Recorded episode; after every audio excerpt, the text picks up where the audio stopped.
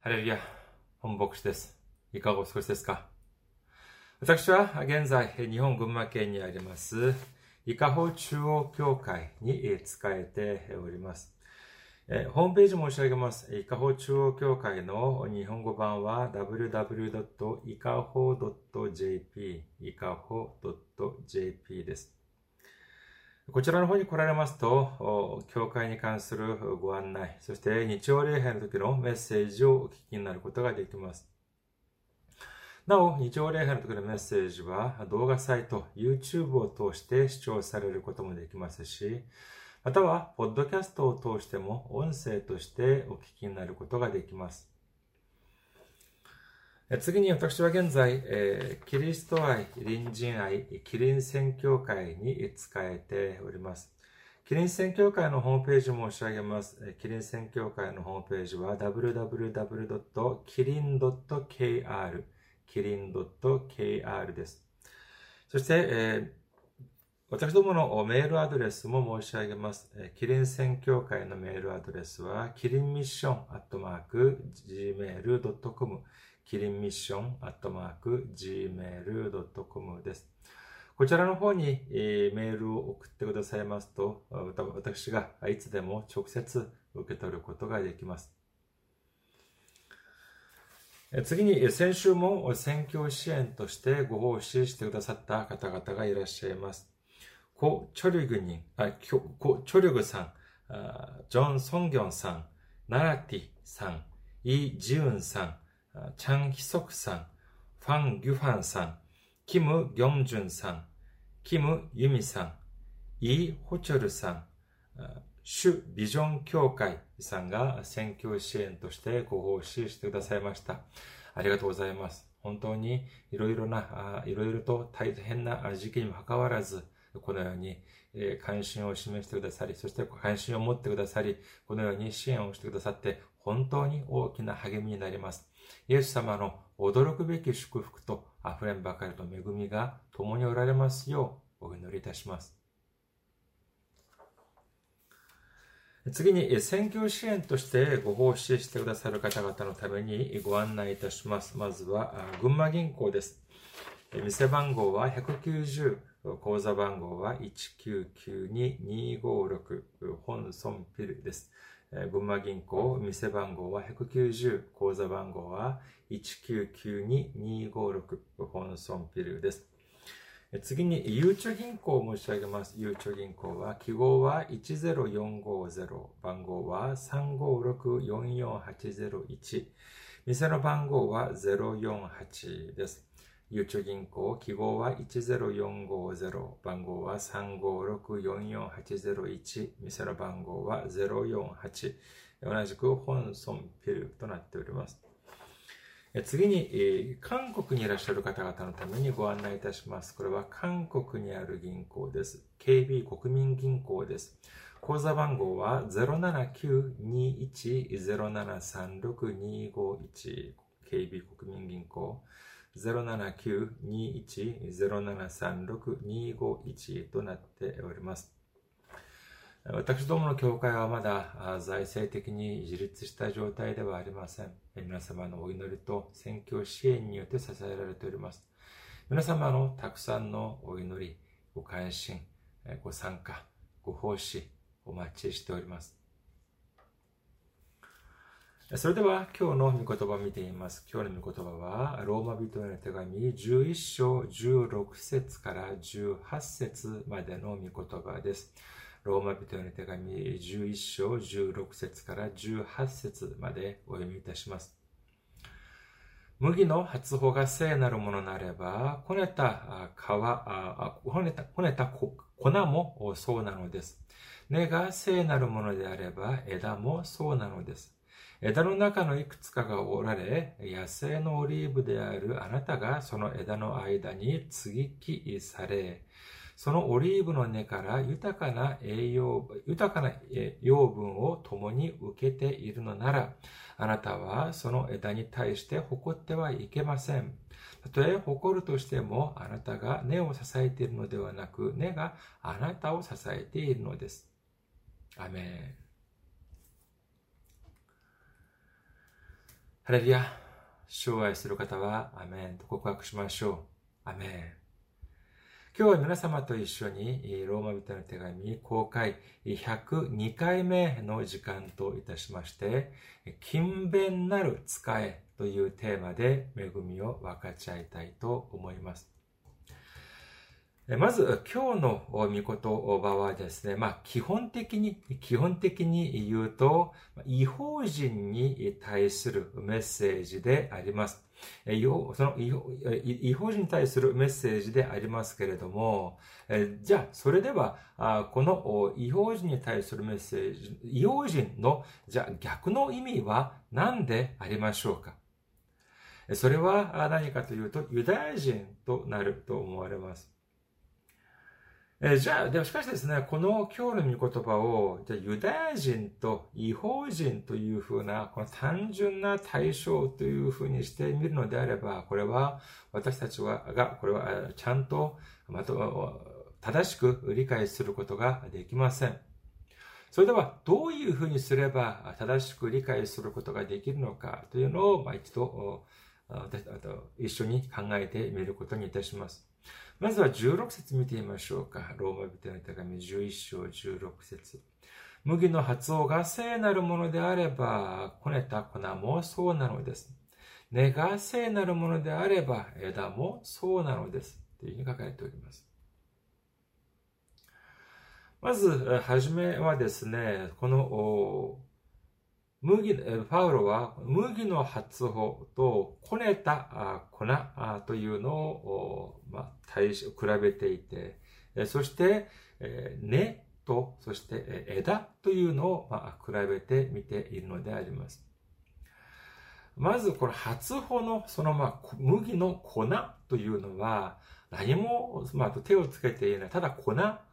ありますけれども、じゃあ、粉と、そしてこねた粉というのは、これは食べられるものであります。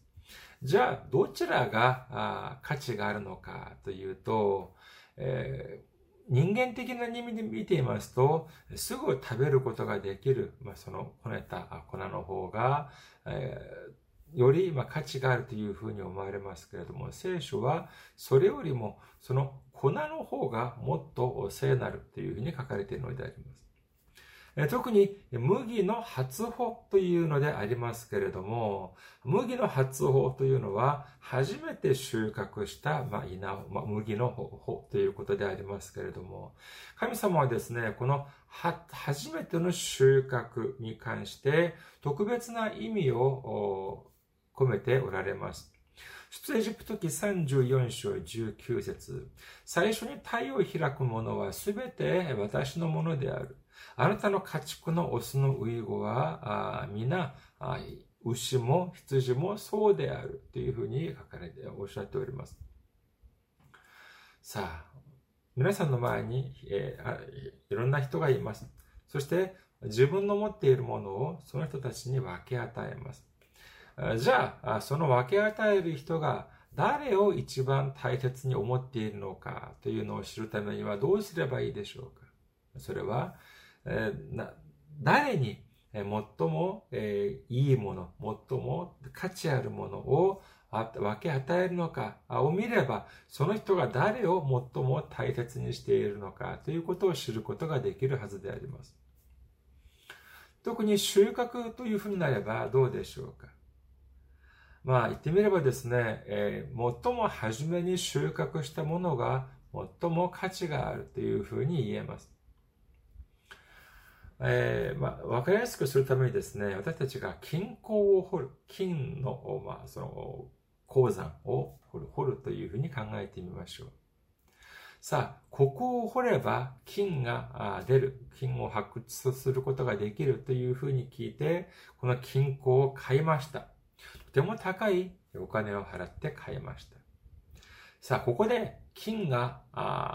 それこそザックザック出てくれば、あお金持ち、自分はお金持ちになることもできますし、また、隣人たちも、まあ、助けることもできるはずであります。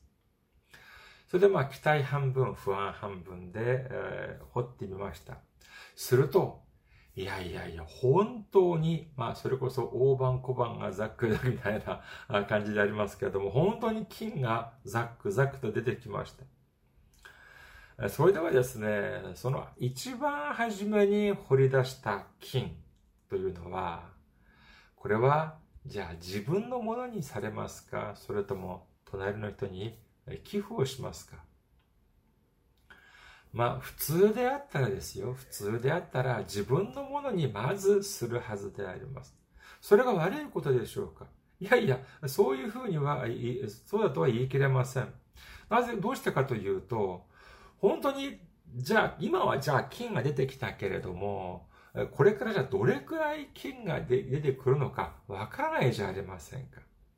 本当にもう金もう金がザックザク出てきて、もう自分があもう生活するにも何の不自由もない。もう自分が使い切れないくらい金が得られました。そして、もう保管する場所もありません。もうそういう風になってくると、まあその時から、まあその、隣の、隣人たちにですね、寄付をしたりもすることができるでしょう。私たちが均衡を掘る機会はどれくらい、どれほどあるのかは知れませんけれども、じゃあもっとわかりやすくするとですね、じゃあこう、これどうでしょうか？私たちがあるビジネスを始めました。あるいは私たちが就職をしたとしましょう。しかし、まあビジネスを始めたとしても、これが本当に成功するのか、あるいは何ヶ月も経った経った後、何ヶ月も経たずに、まあ、店を畳んでしまうのか、そういうふうにもなる、なることがあるではありませんか。なるかもしれません。就職もやはり同じです。まあ、景気が悪い時は、まあ、いざ就職はしたとしても、本当に続けて安定的なその給料を受け取ることができるのか、あるいは、ああまり、その相当からの未来にですね、相当からの将来にクビになってしまうかもしれないという危険もあるではありませんか。なのに、神様はですね、この初めての収穫を捧げなさい。こういうふうに言っておられるのであります。じゃあ神様は本当にそんなにひもじいのか本当にそんなに貧乏なのかだから私たちにその捧げ物を捧げようというふうにおっしゃっているのか聖書にはどのように書かれているでありましょうか呼ぶ記41章11節です。誰がまず私に与えたというのか、私がそれに報いなければならないほどに、天の下にあるものは皆私のものだというふうに主はおっしゃっております。神様はですね、もうこの世のすべてのものを作られました。そしてそのすべてのものが神様のものであります。なのに何が足りなくて私たちにその初のその収穫、初めての収穫ものを捧げなさいというふうにおっしゃっているのでありましょうか。これは何かというと、まさしく神様が本当に受け取りたいというものがあるからなのであります。考えてみてください。そのような不安な状況の中で、初の収穫、初、初めての収穫、初めての収入というのを神様に捧げるというのはどういう意味でありましょうか？これはまさしく全てのことを主に任せます。全ての導きを私たちは信じますという信仰の告白なのであります。それを捧げなさいということなのであります。信玄三章を見てみましょうか。信玄三章九節あなたの財産で主を崇めよ。あなたのすべての収穫の初物で。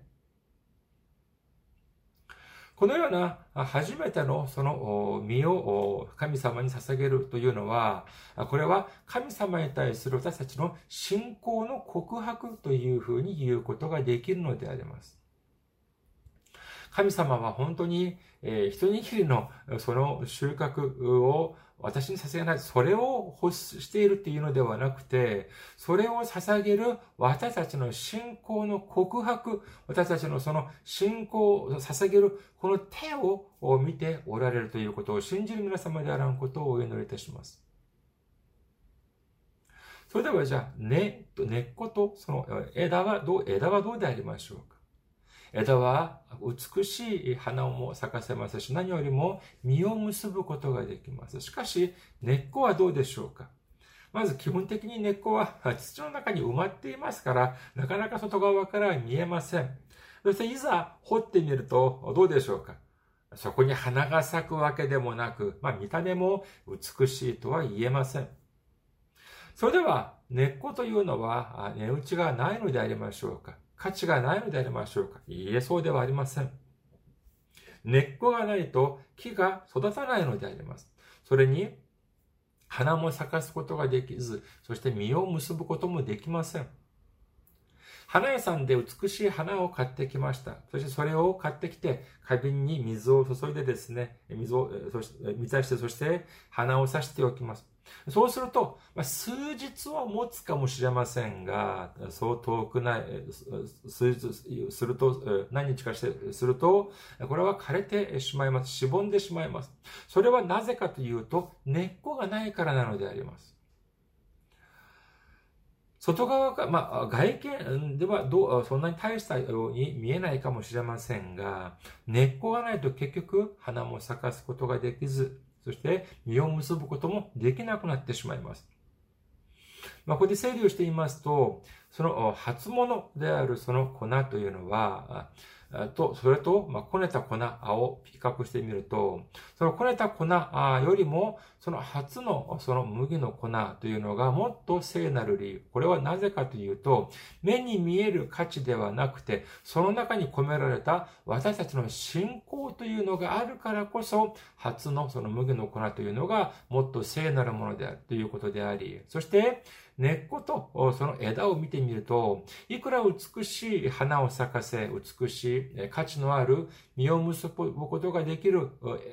木の枝だとしても、根っこがないと花も咲かせることができず、実も結べること、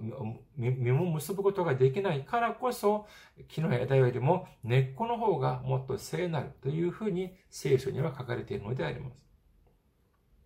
次に17節を見てみますと、これは野生のオリーブの木とですね、普通の一般のオリーブの木というのが出てきます。さあ、これを見てみますと、どういうふうになっているのかというと、まあ、その、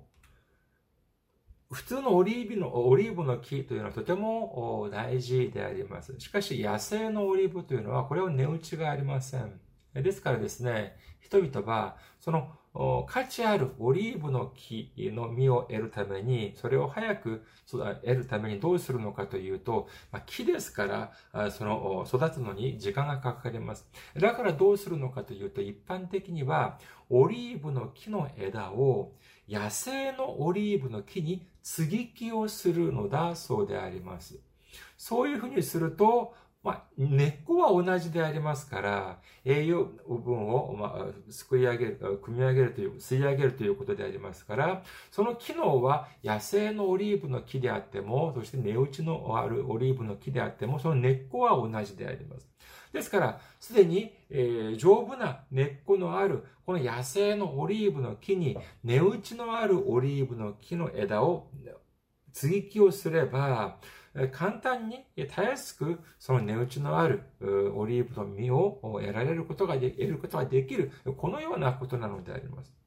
しかし、今日の本文はどうでしょうか？今日の本文を見てみると、真逆であります。値打ちのない野生のオリーブの木に、値打ちのある木の、オリーブの木の枝を接ぎ木するのではなく、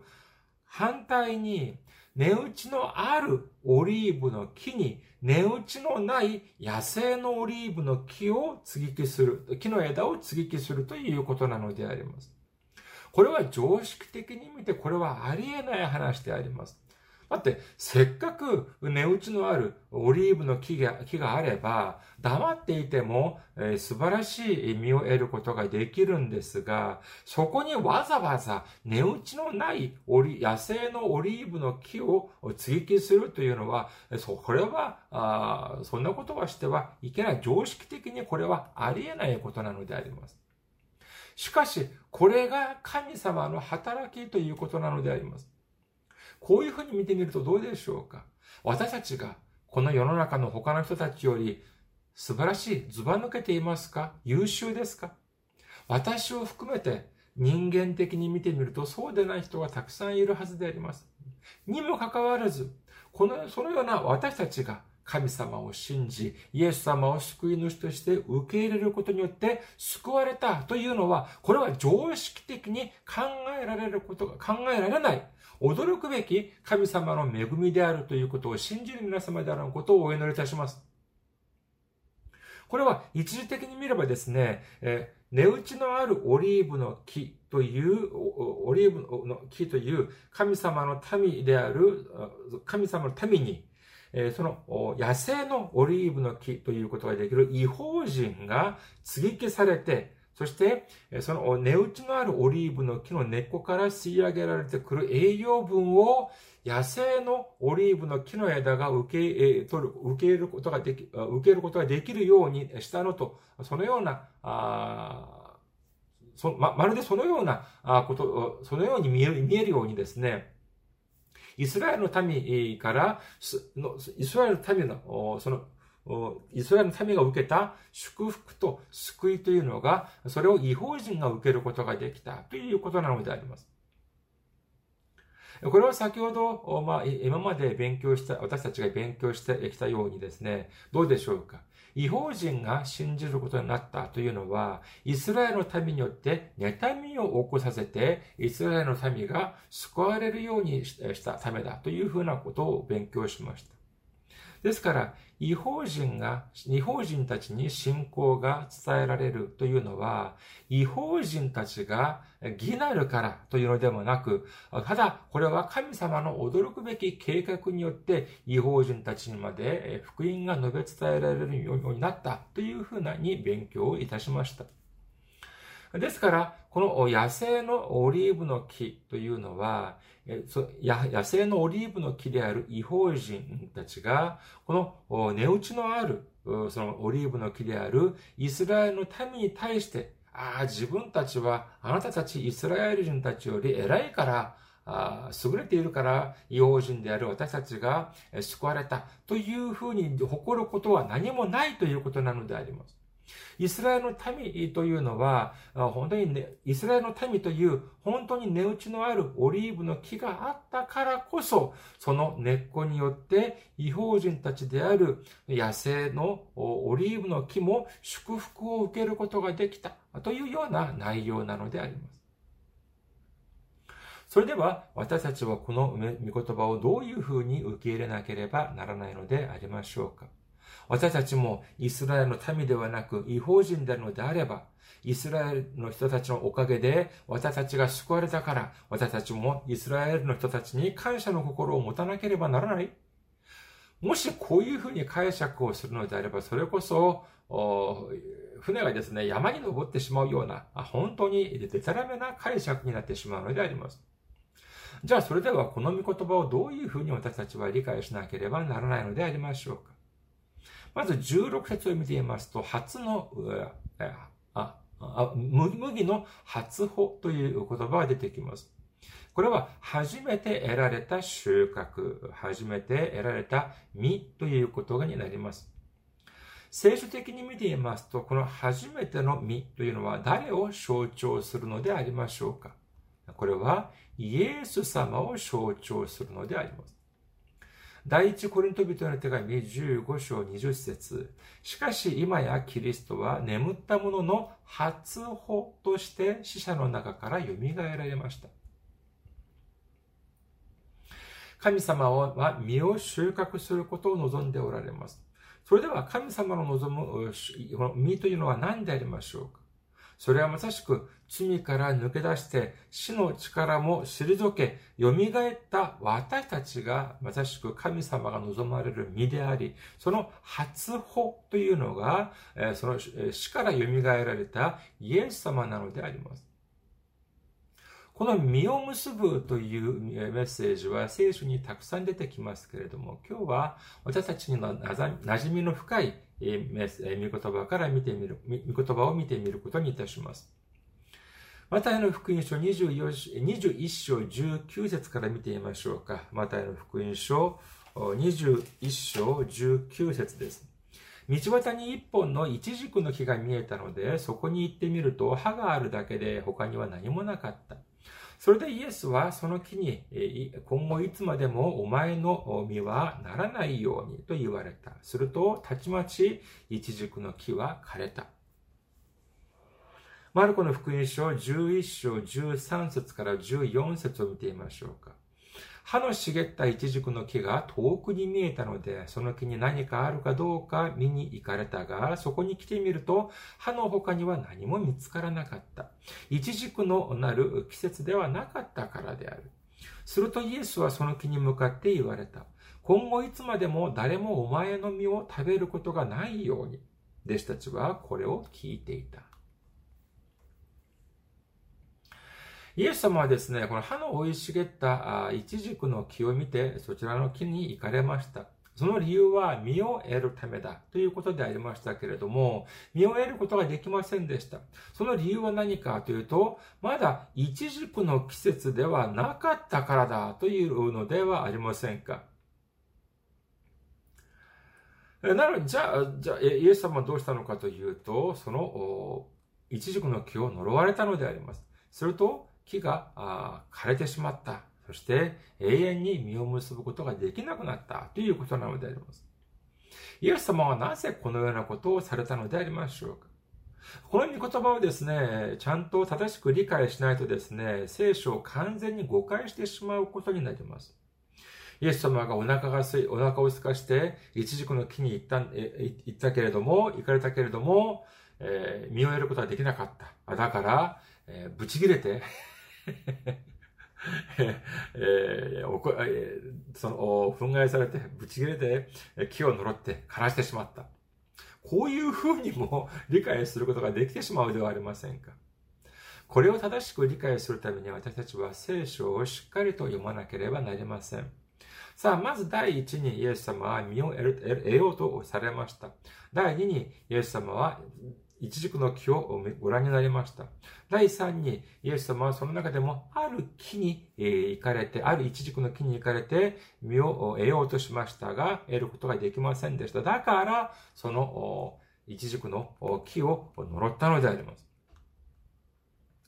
さあ、それではですね、ここで注目しなければならないというのは何かというと、まずは、イエス様は数多い一軸の木の中で、なぜえー、その、よりによってその木、あるその一軸の木に注目されて、その木に行かれたのでありましょうか。これについてマルコの福音書11章13節の前の前半はこのように書かれております。マルコの福音書11章13節の前半。歯の茂った一軸の木が遠くに見えたので、その木に何かあるかどうか見に行かれたが、イエス様はですね、その一軸の木に行かれた理由は、何、ただ、あ行かれたのではなくて、歯の茂った一軸の木が遠くに見えたということであります。もし歯が1枚や2枚ぐらいついてたら遠くからは見えなかったでしょう。しかし、歯の茂った一軸の木が遠くに見えたというのは、遠くからでも見えるほど、その一軸の木には葉っぱがたくさんついていたということであります。ここまではあいいですよね。じゃあ、それから、じゃあ、あそれでは、じゃあ、なぜ、え、その葉がたくさん生い茂っているのをご覧になって、その木に近づかれたのでありましょうかこれを知るためにはですね、このイチジクの木の特徴を知る必要があります。春になれば、その桜が咲き誇ります。これはまあ日本もそうですし、韓国もそうです。たくさんの桜が咲きます。じゃあ、その春に桜の花が咲く時を見ていますと、花が先に咲きますかそれとも葉っぱが先に入れますか？桜の花を見ていますとですね、まずは花が咲いて、その次に葉っぱが出てきます。この一軸の木を見ますと、まあ、一軸、まあ、漢字で書くと、無花化って書くんですが。あの、えー、花がない、花、えっと、花がない果物っていうに書いて、イチジクっていうのは花がない果物って書きます。ですから、あ花は咲けません。えー、です、ですからですね、このイチジクの木はどういうふうに、あの、実が、実を結ぶのかというと、葉っぱが出る前に、まず、まず、実からなるんです。これ、結構不思議ですよね。みかんとか柿とかを見ていますと、まあ、まず葉っぱが、あ美味しいです。そして、実がなるんですけれども、イチジクはですね、本当に枝しかないのに、いきなり実からなるということであります。で私もネットで探してみたら、本当にあの、冬にですね、本当に細い木、何もない枝なんですけども、いきなり実からなるという、本当に、えー、不思議な光景でありました。そして、実がなった後、葉っぱが出てくるということなのであります。ですからこれはどういう、何を意味するのかというと、イチジクの木に葉っぱが生い茂っているというのは、これは何を指すのかというと、当然実があるということなのであります。なぜかというと、葉っぱが出る前にもう実を結ぶのでありますから、実を結んで葉っぱがなると、これは順番ですから、葉っぱがすでに生い茂ってあるというのは、当然、熟した実がたくさんなっているというのが、これは当然なのであります。ですから、イエス様はその葉っぱが生い茂っている木をご覧になって、あ、あそこに行けば、あれほど葉っぱがたくさんあるのであるから、当然、食べられる実もたくさん結んでいるだろうというふうに思われて行かれたのでありますが、いざ木をのな木を見てみますと、食べられる実はなくてですね、食べられない葉っぱだけが生い茂っていたということなのであります。これは何を意味するのかというと、その木は何にも使い物にならないというふうに判断されたのであります。だから呪ったのです。もし実がなかったら、葉っぱもなかったのであれば、このようなことにはならなかったはずであります。しかし、葉っぱがたくさんあって、いざ使い物になる実は一つもなかったからこそ、イエス様からこのような恐るべき裁きが下されたのであります。私たちは実を結ぶ人生を送っているのでありましょうか私たちはが実を結ぶためにはどうしなければならないのでありましょうか？どこに接ぎ木すればいいのでありましょうか？あの中東にある遠い国イスラエルの人たちに接ぎ木すれば実を結ぶことができるのでありましょうか？イエス様はおっしゃっております。ヨハネの福音書15章5節私はブドウの木、あなた方は枝です。人は私にとどまり、私もその人にとどまっているなら、その人は多くの実を結びます。私を離れては、あなた方は何もすることができないのです。ヨハネの福音書15章8節あなた方が多くの実を結び、私の弟子となることによって、私の父は栄光をお受けになります。私たちが追記しなければならないところは、それはイエス様というブドウの木なのであります。そうすることが唯一実を結ぶことができるということを信じる皆様であることをお祈りいたします。主は私たちが主に接ぎ木をして、そしてたくさんの実を結ぶことを望まれておられます。しかし、私たちの姿はどうでありましょうか？もしかしたら、身はなく、使い物になる身はなく、使い物にならない歯で生い茂っているだけかもしれません。教会にたくさん通っていても、通っていて、いろいろな葉っぱは生い茂りました。しかし、いざ、イエス様が得られる、そのような実を結んでいない、そのような人生を送ってはいませんか？ヘブル人の手紙を見てみましょう。ヘブル人の手紙5章12節から14節あなた方は年数からすれば教師になっていなければならないにもかかわらず、神が告げた言葉の処方をもう一度誰かに教えてもらう必要があります。あなた方は硬い食物ではなく、父が必要になっています。父を飲んでいる者は皆義の教えに通じてはいません。幼子なのです。硬い食物は善と悪を見分ける感覚を経験によって訓練された大人のものです。赤ん坊を見て赤ん坊を見てみましょう。生まれたばかりの赤ん坊が家事をすることができますか？あるいはお金を稼いでくることができるでしょうか？家族や周りではそんなことは望んでもいないし、期待もしていません。ただただ与えられるミルクを飲んで、そして健康に育ってくれることだけを望むだけなのである。望むだけなのであります。しかし、年が、年をとってですね、二十歳になり、三十になり、四十になります。体もどこも異常がありません。そしかし、でも、そのような、あそこまでになっても、まだ、あそそしてそのようならばですね、もうあ外に出て行って、たくさんの実を結ばなければなりません。にもかかわらず、いつも家にいてですね、ミルクばかり飲んで何もしません。これは正常ではないのであります。教会もやはり同じであります。まあ、教会に通い始めてまだ日が浅いというのであれば、まだ大丈夫です。しかし、教会も長く通いましたにもかかわらず、依然として実を結ぶことができません。いつも教会が自分に、私に何かをしてくれることだけを望んでいる。隣の人が私に何かをしてくれることだけを望んでいる。私が先に教会に使えない、教会にも使えず、隣人のためにも使えない。使、そう使うことがない、使えることがない。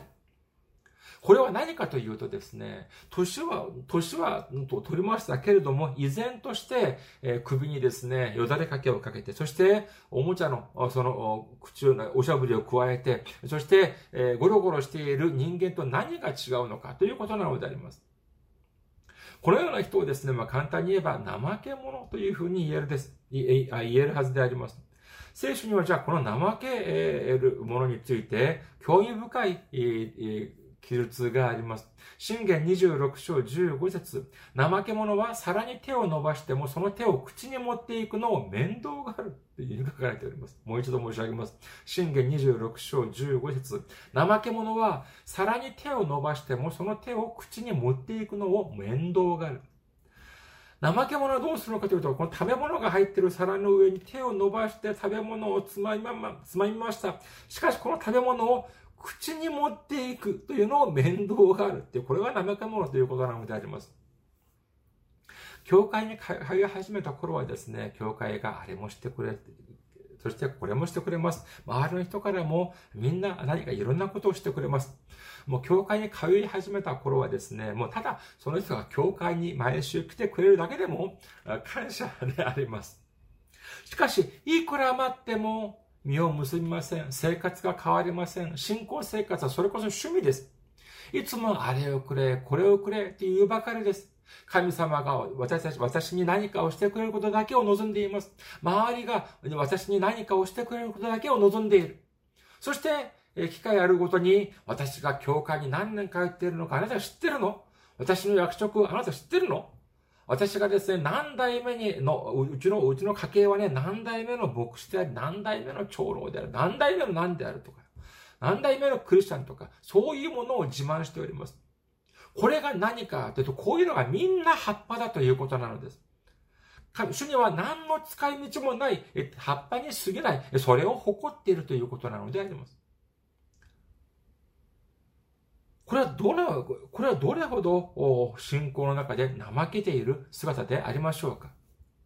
またあの福音書25章26節しかし主人は彼に答えた。悪い怠け者のしもべだ。私が、ま、巻かなかったところから刈り取り、散らさなかったところからかき集めると分かっていたというのか。ルカの福音書3章9節斧もすでに木の根元に置かれています。だから良い実を結ばない木はすべて切り倒されて火に投げ込まれます。まあ、実は私もですね、人間的に見るとそれほど、あの、まあ、なんていう、勤勉な方ではありません。まあ、もう少しですね、まあ、あの、ちゃちゃと仕事をできないのものかと思っているんですけども、なんかですね、その後回しにしてしまう。で、その日曜日のこのメッセージもですね、日曜日の朝5時から書き始めたっていうくらいの、まあ、あ人間的に見れば、まあ、かなり怠け者と言えるかもしれませんが、しかし、ここでおっしゃっているその怠け者というのは、人間的な怠け者ではありません。信仰的な怠け者なのであります。信仰的な怠け者は主の中において実を結ぶことはできません。そして実を結ぶことができない怠け者は神様が悪い、神様から悪いものだというふうにして叱られ、叱りを受け、そして最後には恐ろしい裁きを受けてしまうというふうに主はおっしゃっておられるのであります。皆さん、私たちはこれから信仰の中において、このような葉っぱのようないらないものはみんな捨ててしまう必要があります。こんなものは何も使い、使い物になりません。何も誇ることがありません。私たちは、の主が喜ばれる身、主に栄光を捧げることができる身を結ぶ人生を生きていく必要があるのであります。ローマ人の手紙12章11節勤勉で怠らず、霊に燃え、主に使いなさい。これから私たちはイエス様という木に接ぎ木をして、イエス様からくださるその豊かな祝福と恵みを受けることによって、主に仕え、教会に仕え、隣人に仕え、勤勉、その勤勉な仕えを通して、30倍、60倍、100倍の豊かな実を結び、主に捧げることができる皆様であらんことをお祈りいたします。ありがとうございます。また来週お会いしましょう。